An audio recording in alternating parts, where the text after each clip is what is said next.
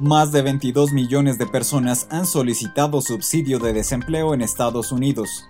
Desde el 11 de marzo tenemos reportado 1.237 personas fallecidas. De todas ellas, una por el coronavirus. Este es Daniel Ortega, quien estuvo desaparecido durante 34 días. Ahora y luego de las críticas defiende la estrategia de su gobierno contra la pandemia en Nicaragua. Damos inicio a nuestro resumen de noticias en América Factual, el podcast de América Digital. Es el 16 de abril de 2020. Les habla Daniel Piedra. Bienvenidos. El Departamento de Trabajo de Estados Unidos reveló que más de 5.2 millones de personas solicitaron la semana pasada el subsidio por desempleo, por lo que la cifra de la pérdida de empleos llegó a 22 millones de personas en las últimas cuatro semanas. En la semana anterior se habían recibido 6.6 millones de solicitudes, mientras la economía seguía paralizada como consecuencia de la pandemia del COVID-19. El promedio de solicitudes en cuatro semanas, que compensa la volatilidad del informe semanal, subió a la cantidad sin precedentes de 5.5 millones. If the House will not agree to that adjournment, I will exercise my constitutional authority to adjourn both chambers of Congress. Por otra parte, el presidente de Estados Unidos, Donald Trump, amenazó con usar sus facultades ejecutivas para forzar un receso del Congreso y así poder nombrar funcionarios cuyas funciones, según él, están siendo bloqueadas por legisladores demócratas.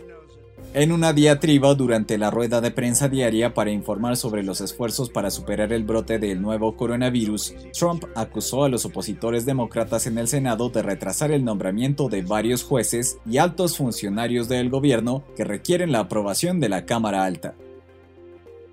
Hasta hoy el coronavirus ha provocado al menos 138.101 muertos en el mundo desde que apareció en diciembre según un balance establecido por la Universidad Johns Hopkins. Desde el comienzo de la pandemia se contabilizaron más de 2.078.277 casos de contagio en 193 países. La cifra de casos registrados solo refleja una parte de la totalidad de contagios debido a las diferentes políticas de diagnóstico de los países. El líder de la fuerza del gobierno de Ecuador, Jorge Guatet, informó que en los primeros 15 días de abril se registraron 6.703 fallecidos solo en la provincia de Guayas. Normalmente el promedio mensual es de aproximadamente 2.000 muertos en esa provincia, pero el coronavirus ha hecho que aumente considerablemente esta cifra. Además, el gobierno informó que la próxima semana darán sepultura a casi 700 cadáveres.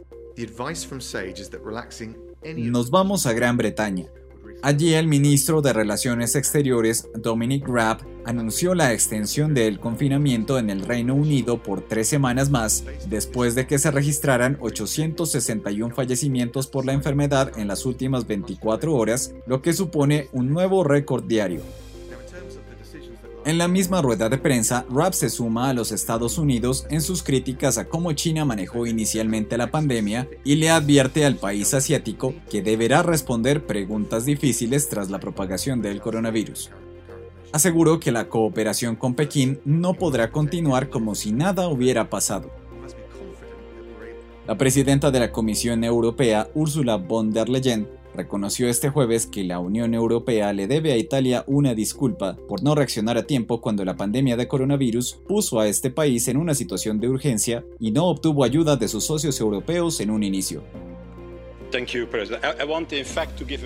Por su parte, el parlamentario Guy Verhofstadt le pidió a der Leyen no esperar a la aprobación del Consejo para comenzar una reestructuración de la economía europea que se encuentra sumergida en una crisis debido a la pandemia.